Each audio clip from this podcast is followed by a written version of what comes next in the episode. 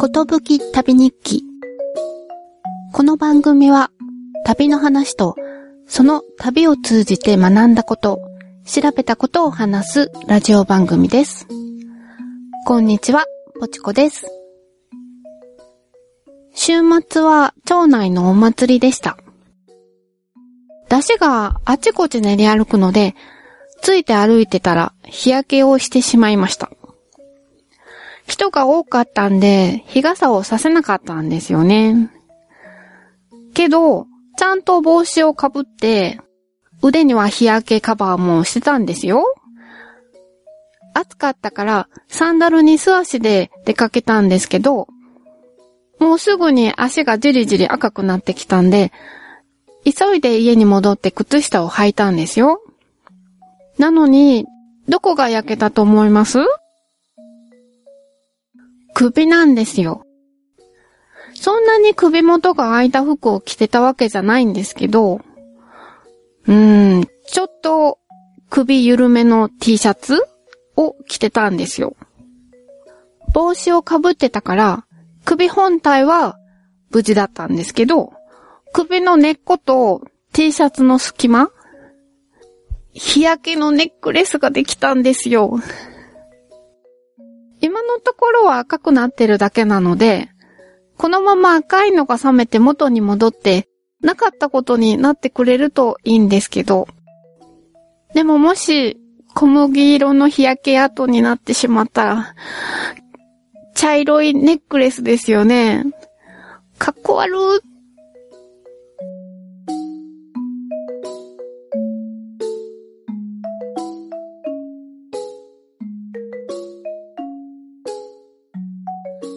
今回は富山旅行その2、ホタルイカの話です。富山のスーパーに行くと、朝どれのホタルイカのお刺身がたくさん並んでいました。以前、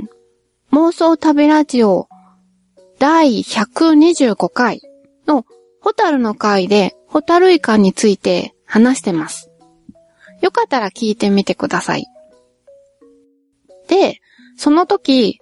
ホタルイカには寄生虫がいる可能性があるので、お刺身では食べられませんよって言っちゃったんですよね。だって調べた資料にそう書かれてたから、あー、間違ったことを言っちゃったなーって思ったら、注意書きがありました。内臓には寄生虫がいることがあるので、内臓を取り出してから食べてくださいって。寄生虫がいるのは内臓だけで、身の方にはないんですね。でもお刺身で食べられるのも、目の前の海でその日朝取れたものが並ぶからなんでしょうね。鮮度がいいからなんだと思います。ちなみに、鮮度が落ちたものは茹でて食べるのがおすすめとも書かれていましたよ。塩水で茹でるのがコツらしいです。食べてもお腹が痛くならないのなら、ぜひとも、ホタルイカのお刺身を食べてみたい。でも、どんな感じに処理すればいいかわからなかったんで、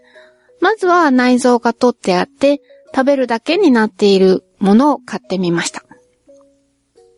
食べてみると、ホタルイカのお腹はぺったんこ。綿だけじゃなくて、こう中に入っているニュルニュルっとしたものも一切入ってないです。なので、目のツルツルっとした舌触りと、コリッとした歯ごたえ、そしてイカの旨味が味わえます。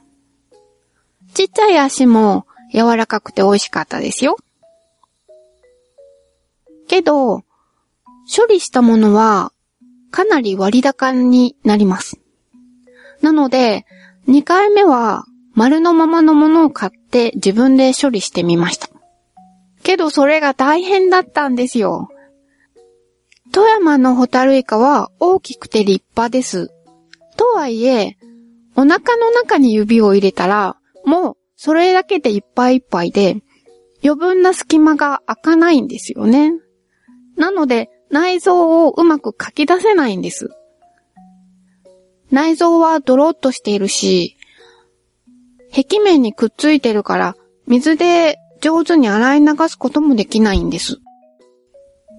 一つ処理するだけで時間がかかっても大変で、もう早々にお刺身になってるの買えばよかったってもう後悔してたんですよ。でも、やっているうちにコツをつかみました。ホタルイカのエンペラ側、あの、足のついてない方ですね。から、指をギュギュギュギュって入れて、くるっと裏返しにするんですよ。指サックみたいに。で、指に被せると、内臓側が外に出ます。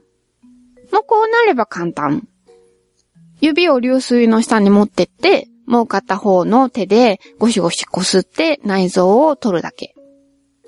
たくさんあったホタルイカですけど、自分で処理したものは味わいもまた格別で、ペロリと平らげちゃいました。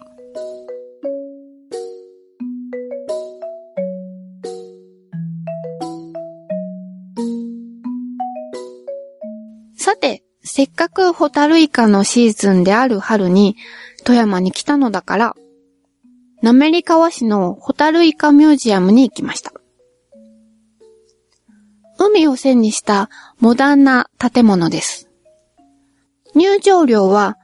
ホタルイカの発酵ショーが行われている3月中旬から5月末は大人820円。行われていない期間は620円。子供は大人の半額です。発酵賞は、ライブシアターというところで定期的に行われていて、開始前に館内放送で案内があります。なのでそれまでは、ホタルイカについて学ぶことのできる展示を見て予習しておきます。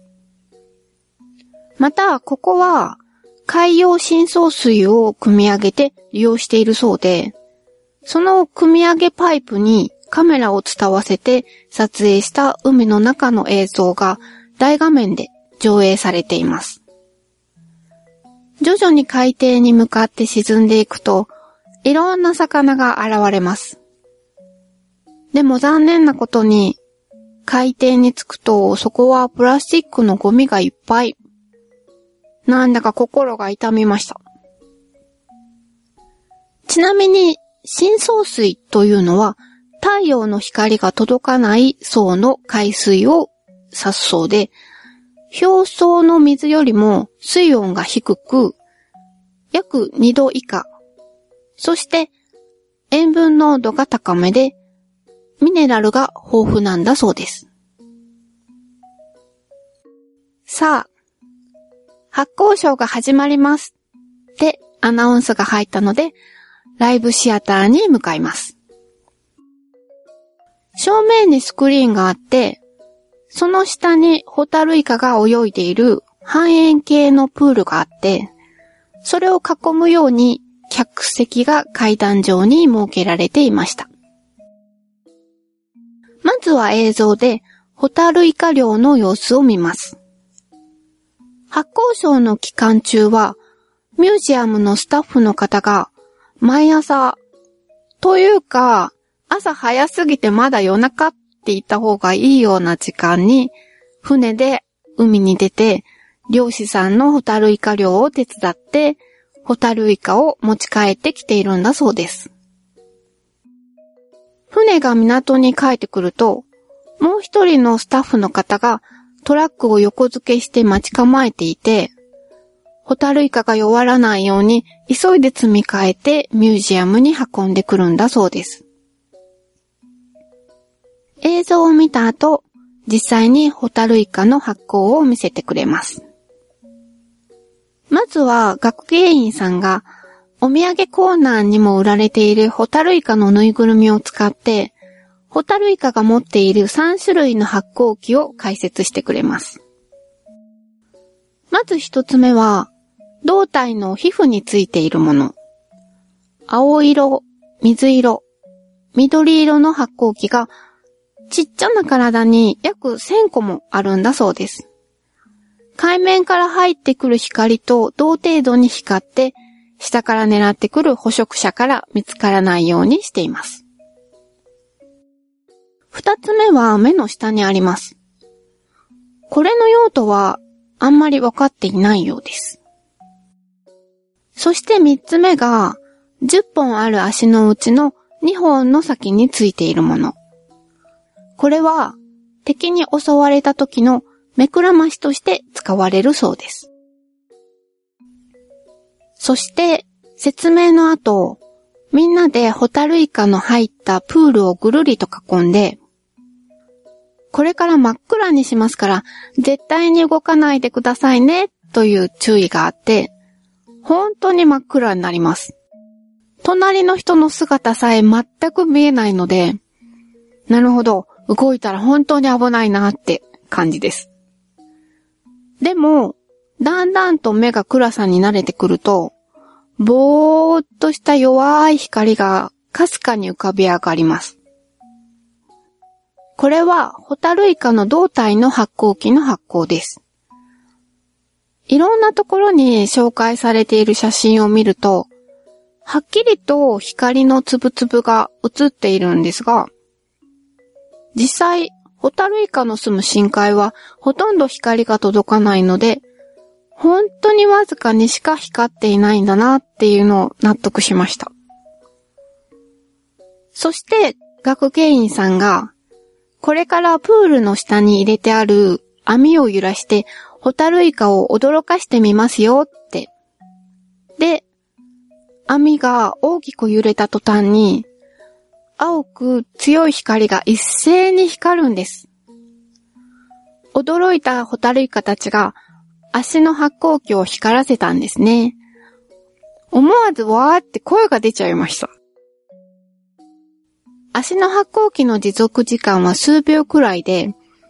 徐々に幻想的な青い光が消えていって、再び真っ暗になって発光ショーは終わりました。発光ショーにも感動しましたが、私のテンションが一番上がったのが、ホタルイカを実際に触れるタッチプールです。金魚すくいのようなたらいに、ホタルイカが数匹ずつ入っています。触ってもいいと言っても、ホタルイカは簡単には捕まりません。ロートから水をピューって噴射して、ロケットのように素早く逃げちゃいます。時には炭も吐きます。でも、炭でちょっとぐらい水がもやもやっとしたって、明るい照明の下ではホタルイカの姿は丸見えだし、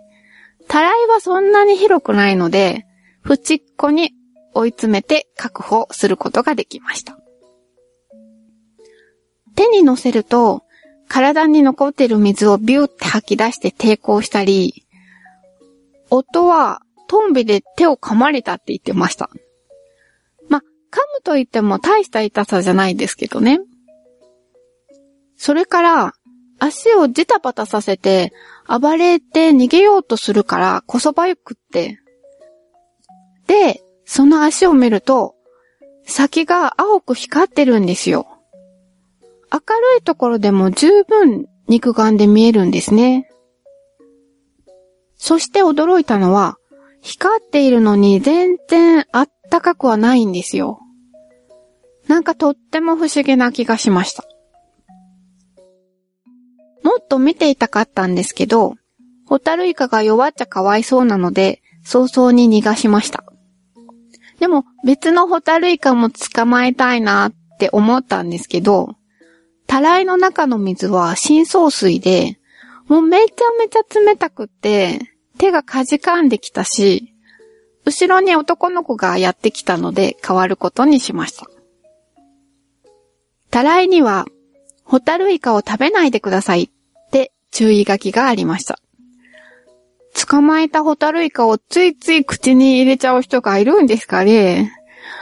踊り食いしたくなるのかなちなみに、今年はホタルイカが不良だったそうで、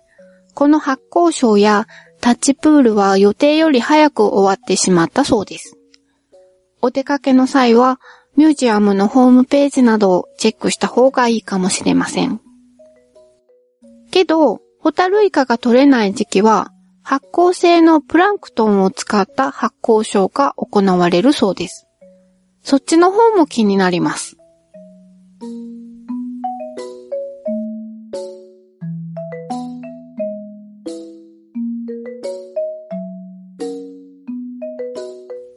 さて、なめり川のありかねという和菓子屋さんには、ホタルイカもなかが売られています。ホタルイカが入ってるわけじゃないですよ。中身は普通のあんこです。丸い形のもなかで、周囲に海の波が表現されていて、中央に足を広げたホタルイカが描かれています。足には吸盤が並んでいるし、光っている発光器もちゃんと描かれているんですよ。割と大きめでずっしりしてて、ボリューミーでとっても美味しかったです。お店のおばさんがとっても楽しい人で、名古屋から来たって話したら、ちょっと待ってなさい。ちょうど今カステラ切ったところだから、切り出しがあるから持ってきなさいって袋に入れて持ってきてくれて、形はいびつだけど美味しいよって。で、おまけにお手拭きまでつけてくれました。このカステラももちっとしてて甘くて柔らかくて美味しかったですよ。もなかを二つだけしか買ってないのに、おまけの方がなんか量が多い感じでした。最後は気をつけてねって見送ってもらって、とっても楽しい、美味しい思い出になりました。